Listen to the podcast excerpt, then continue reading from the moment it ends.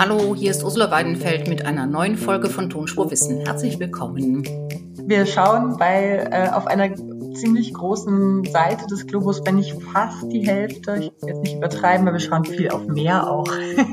das wurde ganz klug gefüllt, das muss man auch sagen, aber es ist sehr viel Wasser drauf. Ja. Seit wann wissen wir eigentlich, dass die Erde rund ist? Fragen wir eine Expertin, fragen wir Susanne Thüringen. Tonspur Wissen. Endlich die Welt verstehen. Ein Podcast von Rheinischer Post und Leibniz Gemeinschaft. Dieser Podcast lebt von Abwechslung. Wir haben hier in den vergangenen Wochen über Steinzeitdiäten gesprochen, über Breitmaulnashörner und über Diabetes. Wenn es ein Thema gibt, das Sie interessiert, mailen Sie uns Ihre Frage und wir kümmern uns drum. Die Adresse ist tonspur-post.de und besonders freuen wir uns, wenn Sie uns abonnieren. Dankeschön. Seit wann wissen wir eigentlich, dass die Erde rund ist? Und wie hat man sich diese Kugel vorgestellt, bevor man wusste, dass es Amerika und Australien gibt? Wer kam eigentlich auf die Idee, einen Globus zu bauen und wer wollte sowas dann haben? Das darf ich Susanne Thüringen fragen. Sie ist Kunsthistorikerin und leitet am Germanischen Nationalmuseum in Nürnberg die Sammlung der wissenschaftlichen Instrumente. Und dazu gehört auch der berühmteste Globus der Welt, der älteste auch, der Beheim-Globus, der seit neuestem sogar zum Weltkulturerbe zählt. Hallo, Frau Thüringen. Hallo, schön, dass ich hier sein kann. Frau Thüringen, wunderbar, dass wir reden können. Wir wollen uns heute in ein Jahr und in eine Zeit zurückversetzen, in der man schon viel wusste, aber eben auch ganz vieles nicht, was die Erde betraf. Wir gehen in das Jahr 1492. Wer weiß in dieser Zeit, dass die Erde eine Kugel ist? Und wer denkt noch, sie ist eine Scheibe? Ja, in der Zeit gibt es verschiedene Theorien sozusagen über die Gestalt der Erde. Man kann aber sagen, 1492 sind äh, zwei Theorien bekannt und die Theorie, dass die Erde eine Kugel ist, die ist im Prinzip schon im 6. Jahrhundert vor Christus äh, erkannt worden und das Wissen um diese Theorie ging auch nicht mehr verloren, auch im Mittelalter nicht. Hm, wichtiger Impuls, dass diese Theorie, sage ich mal, Aufwind bekommen hat, wieder im 15. Jahrhundert, war die Wiederentdeckung einer wichtigen Schrift äh, über die Geografie des antiken Geographen Claudius Ptolemäus.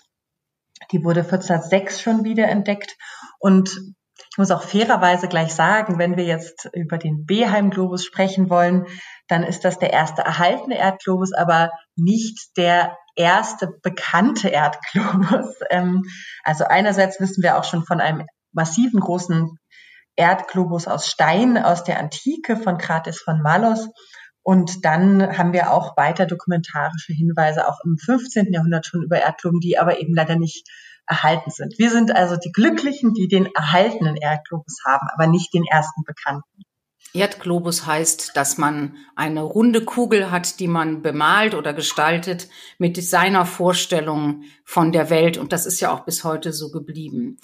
Woher weiß man denn in dieser Zeit, also 1492, wissen alle Historiker, dass es kurz vor der Entdeckung Amerikas. Also wir wissen mhm. eigentlich in dieser Zeit gar nicht so viel von der Welt, wie sie so ist äh, und wie man sie sich vorzustellen hat.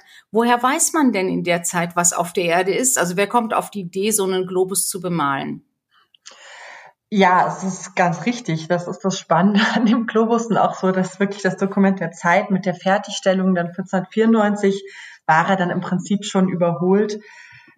Wir haben eine ganz ähm, bunte Mischung an Quellen für diesen Globus. Also man hat eigentlich schon versucht, äh, so viel Wissen zusammenzutragen, wie geht. Und das ist auch bis heute die spannende Forschungsaufgabe, das auch äh, zu prüfen und auch, ähm, sich das zu vergegenwärtigen. Wir sehen tatsächlich nur drei Kontinente. Wir sehen Europa, Asien und Afrika. Und es fehlen wichtige Dinge wie eben äh, noch in Südamerika und auch Australien. Zu dieser Zeit hatte man äh, in dieser Hinsicht einen einen beschränkten Einblick äh, auf die Gestalt der Erde, in die Gestalt der Erde. Und man sieht auch so schön, gerade in Asien, das wird auch so schön dokumentiert auf diesem Globus, wie weit das Wissen auch in Asien reichte. Also wir haben große Verwirrungen, was die Orte, was, was China betrifft, die Verortung von China, das eigentlich schon vor Indien lokalisiert wird und wir, es wird auf dem Globus dokumentiert, bis hierhin kam Alexander der Große, bis hierhin ähm, wusste Claudius Ptolemäus Bescheid. Und so ist das wirklich, aber ich glaube, das ist auch äh, den Machern des Globus bekannt. Das ist ein State of the Art und sie dokumentieren das dann auch ganz zuverlässig. Und wir haben in der Zeit, was ja auch für Kolumbus dann später bedeutsam ist, dieses, dieses knackige mathematische Problem, die, den Erdumfang zu berechnen. Und auch das sehen wir auf dem Globus. Wir haben ähm, äh, die Übertragung der Berechnung von Ptolemäus, die eben auch nicht ganz stimmt. Und wir haben Verzerrungen. Das Mittelmeer ist sehr lang gestreckt. Äh, auch Zentralasien ist wahnsinnig lang gestreckt. Ähm, damit haben wir zu tun. Also es ist vieles schon sehr gut und manches äh, kann noch besser werden zu dieser Zeit. Und man muss ja auch sagen, wenn man nicht weiß, dass es Amerika und Australien gibt, dann ist der Globus ja auch ziemlich leer, wenn man ihn nicht verzerrt darstellt, oder? Das ja, ich auf jeden Fall. Wir schauen bei äh, auf einer ziemlich großen Seite des Globus, wenn nicht fast die Hälfte, ich will jetzt nicht übertreiben, aber wir schauen viel auf Meer auch. das wurde ganz klug gefüllt, das muss man auch sagen, aber es ist sehr viel Wasser drauf, ja. Also man hat sich denn oder hat man sich denn in der Zeit die Erde schon in etwa wenigstens so groß vorgestellt, wie sie tatsächlich ist? Ja, es gab schon äh, große Unterschiede in der Berechnung. Also Ptolemäus übernimmt den Erdumfang von Poseidonius mit so circa umgerechnet 30.000 Kilometern und heute wissen wir ja in etwa, wir haben es mit 40.000 Kilometern zu tun. Es sind schon noch größere Abweichungen ähm, vorhanden. Genau, die, und man muss da noch mal äh, das Ganze präzisieren in den nächsten Jahren. Die Berechnungen, die man 1492 benutzt, stammen aber alle aus der Antike. Das sind keine, die man selbst gemacht hat.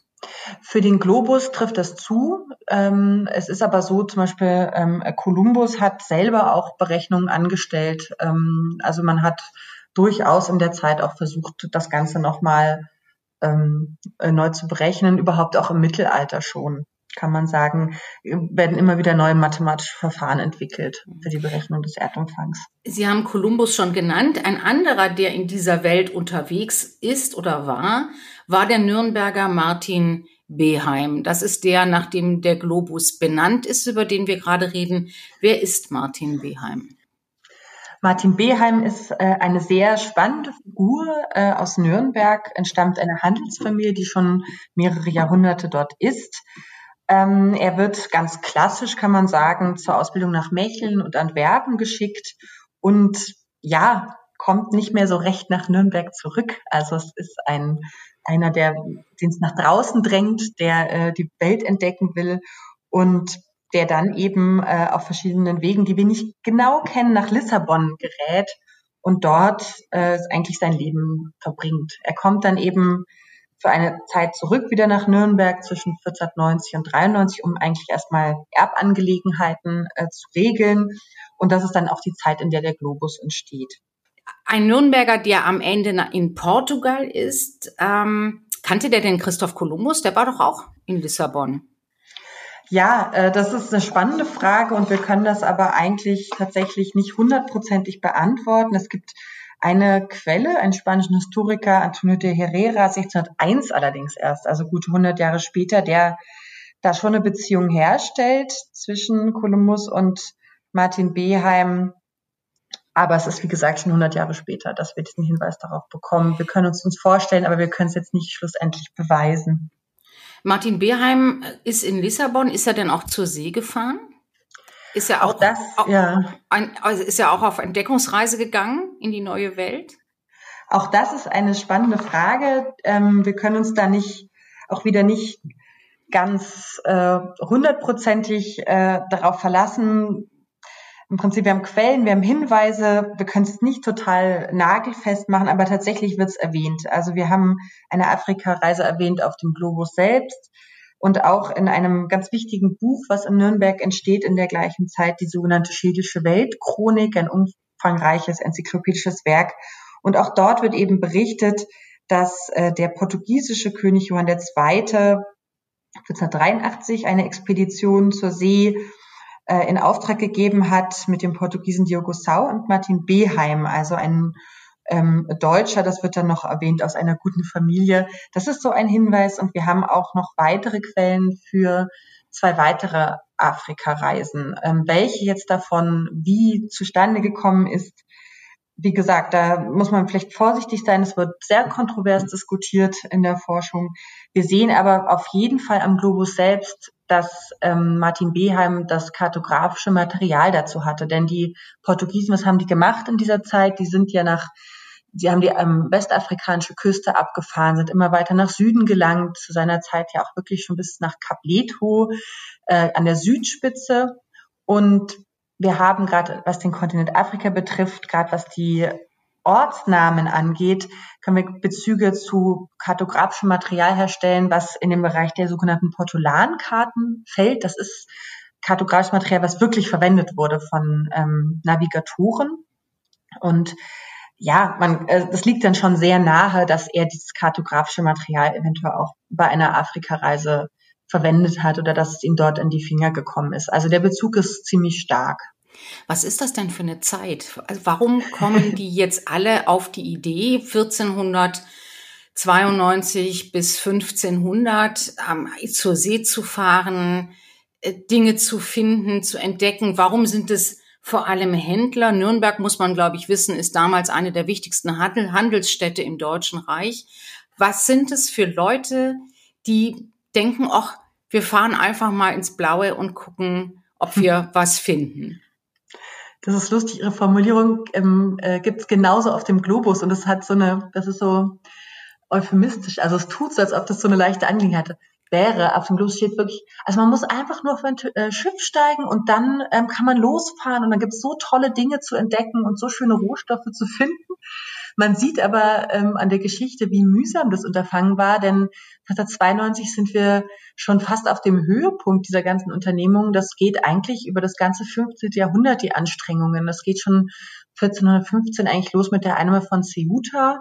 Ähm, und es hat eine ganz lange Vorgeschichte. Es geht eigentlich schon 150 Jahre vorher los. Wir haben eine Handelsbilanzkrise in Europa, Gold. Ähm, es gibt kaum mehr Gold auf dem Markt äh, und das ist ein äh, Problem tatsächlich im, im Zahlungsverkehr. Das hat damit zu tun, dass das Königreich Mali in große Schwierigkeiten geraten ist und dort gibt es eben drei große Silber äh, Goldminen, Entschuldigung, ähm, äh, aus denen das dann über islamische Mittelsmänner nach ähm, Europa gelangt ist und die Europäer fingen dann eben auch gerade die Portugiesen dann an zu sagen, ähm, Leute, wir sparen uns diese islamischen Mittelsmänner und wir müssen jetzt einfach schauen, dass wir direkt an dieses Gold kommen. Und das ist im Prinzip die Vorgeschichte, dass äh, die Könige ähm, in Portugal anfangen, Expeditionen zu starten. Das ist aber auch mühsam. Man kommt so Schritt für Schritt voran. Man hat dann doch viele navigatorische Probleme. Und der Witz ist dann eigentlich am Schluss, dass die Könige dann irgendwann auch sagen, Mitte des 15. Jahrhunderts, Leute, es ist uns einfach zu aufwendig und zu kostintensiv. Wenn das jetzt noch jemand macht, dann bitte Privatleute und kaum steigen die Privatleute ein, dann funktioniert es, dann kommen sie wirklich an die Goldminen ran. Und da, das ist ja dann wirklich äh, der Durchbruch. Und dann verändert sich eigentlich so das Interesse. Man sagt dann, das Gold ist toll, wir haben es gefunden und es wird dann auch gehandelt intensiv gegen Tuche und Metalle aus Europa. Und dann dreht sich so das Interesse man sagt, okay, wenn wir jetzt schon hier sind, dann fahren wir jetzt mal weiter und dann gucken wir mal, ob wir um dieses Afrika rumkommen. Es war zu der Zeit überhaupt nicht klar, ob man rumkommt, denn es gab auch die Theorie, dass ähm, Afrika sozusagen mit dem Südpol verbunden ist, dass das Indische Meer, ähm, der Indische Ozean ein Binnenmeer ist. Also auch da zeigt der Globus im Prinzip eine Theorie und nicht wirklich schon verifiziertes Wissen, könnte man sagen. Ähm, mhm. Das gelingt dann wirklich erst, wenn ähm, Vasco da Gama 1498 ähm, wirklich dann bis nach Indien kommt.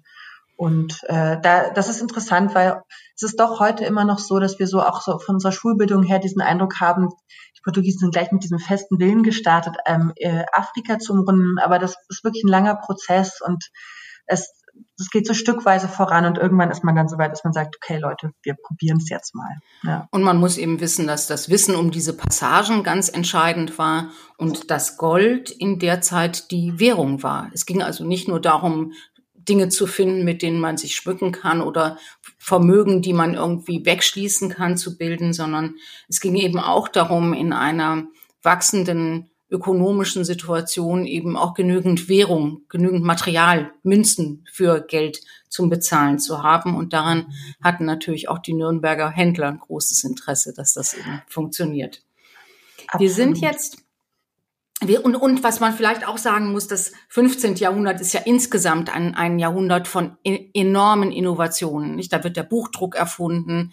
Es gibt also praktisch auch eine Revolution in Europa, nicht was die Herrschaftsverhältnisse angeht, aber was das Wissen angeht, was Technik angeht, was Erkenntnis angeht. Und man macht sich dann eben auch auf, um einfach Sachen zu, neu zu erfahren. Jetzt haben wir diesen Martin Beheim, der ist in äh, Portugal, fährt wahrscheinlich auch ein bisschen zur See. Warum kommt er dann zurück nach Nürnberg? Und wie kommt er auf die Idee, in Nürnberg diesen Globus zu machen?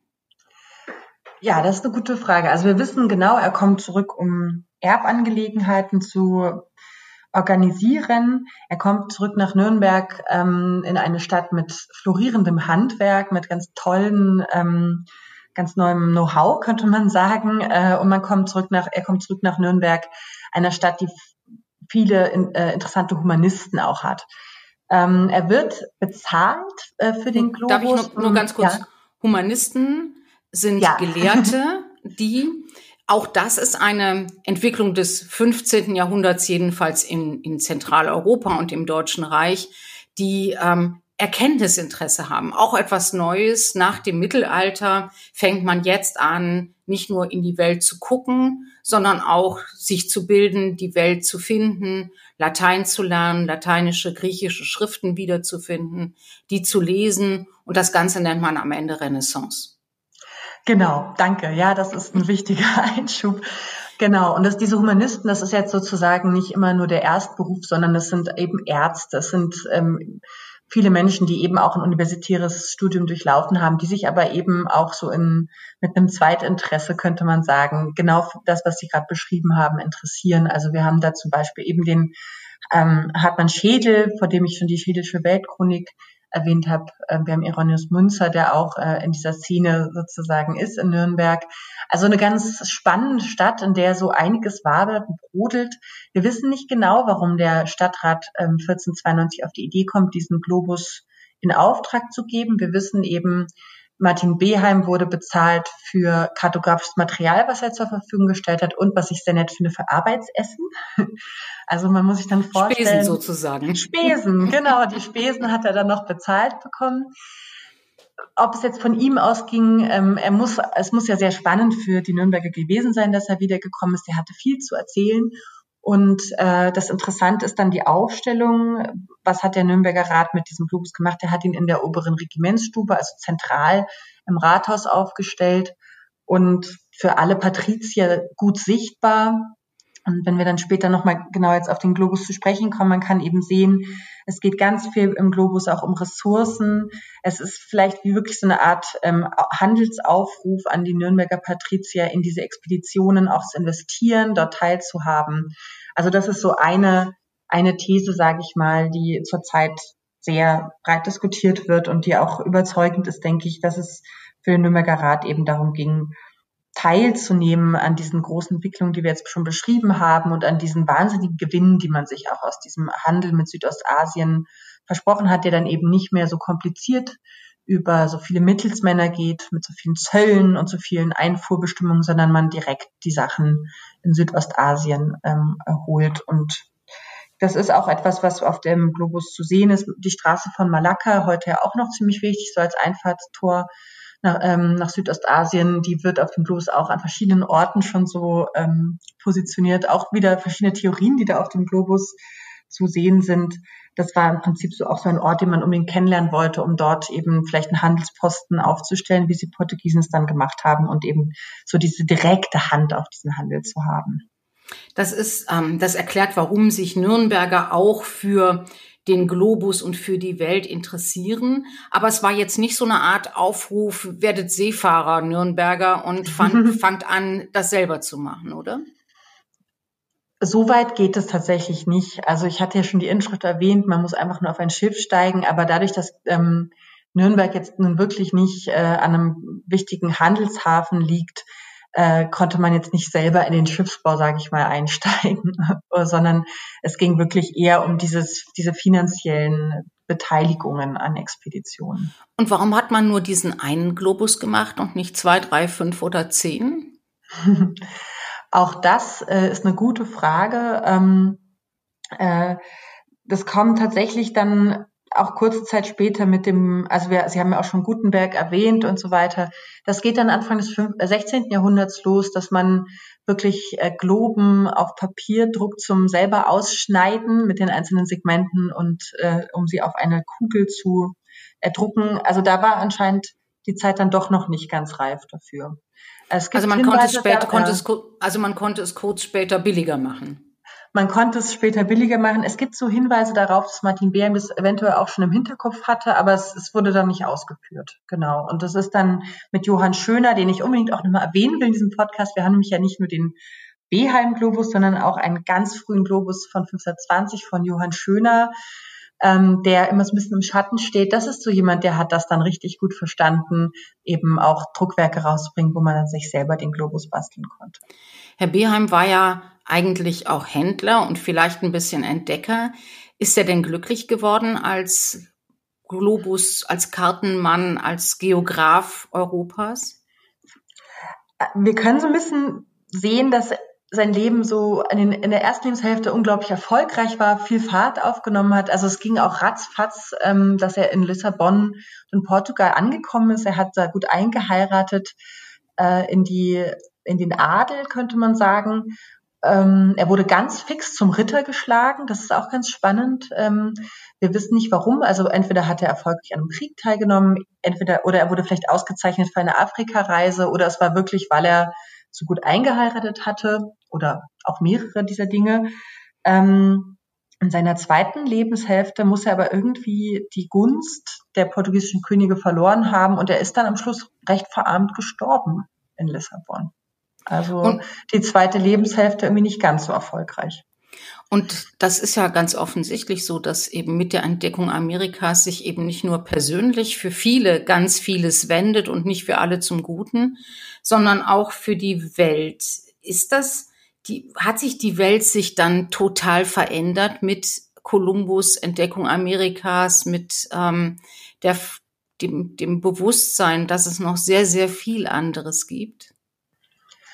Ja, es ist auf jeden Fall eine Erschütterung gewesen des bekannten Wissens, das kann man schon sagen. Es ist ja auch, wenn man sich nochmal überlegt, was die Autoritäten in der Zeit waren. Es, ist, es sind die antiken Schriftsteller, die das große Vertrauen genossen haben und es ist die Heilige Schrift, aus der man jetzt auch nicht nur sozusagen spirituelle ähm, Informationen bekommen hat oder also spirituelle Anleitung, sondern die Heilige Schrift wurde ja auch als Geschichtswerk behandelt und auch als Werk, aus dem man ähm, naturwissenschaftliches Wissen abgeleitet hat.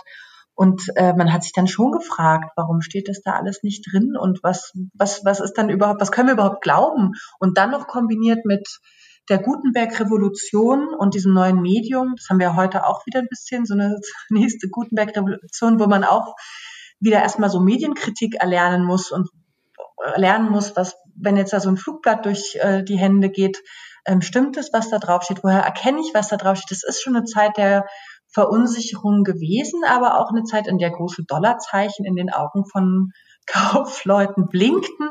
Und äh, man kann eben auch sehen, dass ja da auch keine Kosten und Mittel gescheut wurden und auch ähm, mal so auf äh, humanitärer Ebene ja auch ähm, mit einer großen Ignoranz vorgegangen ist. Also es ist interessant, auf dem Globus selber ähm, wird das Thema Sklaven nur ganz wenig erwähnt. Also auf der Insel San Tomé ähm, wird einmal erwähnt, dass dort eben portugiesische Sprach, ähm, äh, Strafgefangene hingeschickt werden, um die Insel überhaupt erstmal zu bewirtschaften. Aber es ist jetzt noch kein Hinweis auf afrikanische Sklaven, die aber auch schon zu der Zeit nach Europa geholt wurden und auch auf äh, portugiesische Inseln, um dort, wie gesagt, Zuckerrohr anzubauen und andere Dinge zu tun.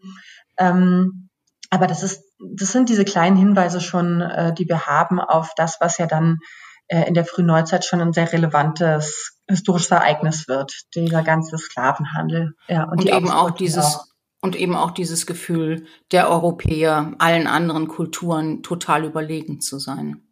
Ganz genau, was dann im äh, 19. Jahrhundert auch wirklich total gipfelt, könnte man sagen, dieses Überlegenheitsgefühl. Äh, und ich denke aber gerade in der Zeit von Martin Beheim, da haben, und es wird auch in der jüngeren Forschung, wird es immer präziser gef, ähm, gefasst, was mir sehr gut gefällt, ähm, dass man auch im 1600 noch so gut sehen kann, dass die Europäer dann teilweise schon auch immer noch Minderwertigkeitskomplexe hatten, gerade in Südostasien und in Indien, wo sie dann wo sie wirklich lange gebraucht haben äh, an den am Mogulhof, um wirklich äh, mal eine Stimme zu bekommen und auch zu den Diamantminen vorzupreschen, ähm, äh, preschen, könnte man sagen. Da sind sie noch längst nicht die Krone der Schöpfung und die Mogulherrscher, die fragen sich auch, was sie mit diesen Schlitten sollen, die da aus Europa dahin geschifft werden als Geschenke. Äh, haben denn, ja, ich meine, das, das, ist, das ist wirklich interessant, dass man das mitbringt, was man selber für wertvoll hält. Und mhm. ähm, in den anderen Kulturen guckt man sich das an und denkt man, was für ungeschlachtes Zeug, das brauchen wir jedenfalls nicht. Äh, haben denn die Menschen im ausgehenden Mittelalter diesen Beheims und Kolumbussen geglaubt, ihre Geschichten, oder war das für die wie Märchen aus Tausend und einer Nacht? Hm, das ist eine spannende Frage. Also das, das äh, muss man tatsächlich rekonstruieren. Also es ist äh, von Fall zu Fall. Es gibt auf jeden Fall eine totale ähm, Ausweitung und ein großes Interesse an Reiseberichten. Aber das ist, ist super kompliziert. Also es gibt dann auch natürlich das Interesse, dass Dinge abgebildet werden, aber da sehen wir auch, dass das nicht immer das neueste Material ist, dass da auch viele Stereotype äh, ähm, vorherrschen und die sich entwickeln und weiter tradiert werden. Also das Interesse ist auf jeden Fall da und man versucht auch so viele Informationen zu bekommen, gleicht das aber im Zweifelsfall auch immer mit dem vorhandenen Wissen ab. Und das ist auch immer wieder so die interessante Spannung, dass man manchmal auch vielleicht schon aus Reiseberichten sehr aktuelles Wissen hat und dann aber trotzdem die antiken Autoritäten immer noch bevorzugt. Also das ist so das, was diese Jahrhunderte begleitet. Immer dieses, diese Frage, auf wen beziehe ich mich, auf was ähm, und wir haben ja zum Beispiel auch äh, so Wundermenschen und Wundertiere auf dem Globus. Das ist auch ein Thema, was bis ins 18. Jahrhundert äh, immer noch sehr ernst genommen wird. Ähm, und es ist jetzt nicht so, dass sozusagen mit der ähm, Erforschung der Welt das ad acta gelegt wird, sondern das, ist, das dauert sehr lange, bis altes Wissen sich auflöst. Und ja. bis man eben weiß, es gibt keine Einhörner. Genau. Absolut. Frau Thüringen, vielen Dank. Das war total interessant. Wir haben über das Ende des Mittelalters gesprochen und das ist ja vielleicht ähm, die interessanteste historische Zeit, Zeitenwende, über, auf die wir gucken können. Und äh, das war total interessant, wenn man das eben auch sieht an einem Globus, der zum Weltkulturerbe gehört seit neuestem und den man in Nürnberg angucken kann. Frau Thüringen, mhm. Dankeschön. Vielen Dank, dass ich da sein durfte. So, und das war's leider schon wieder mit Tonspurwissen in dieser Woche. Wenn Sie das kommentieren wollen, gerne bei X und wenn Sie at LeibnizWGL oder at RPOnline oder at das tut man nicht erwähnen, dann sehen wir das auch und können darauf reagieren. Danke fürs Zuhören und bis zur nächsten Woche. Tschüss.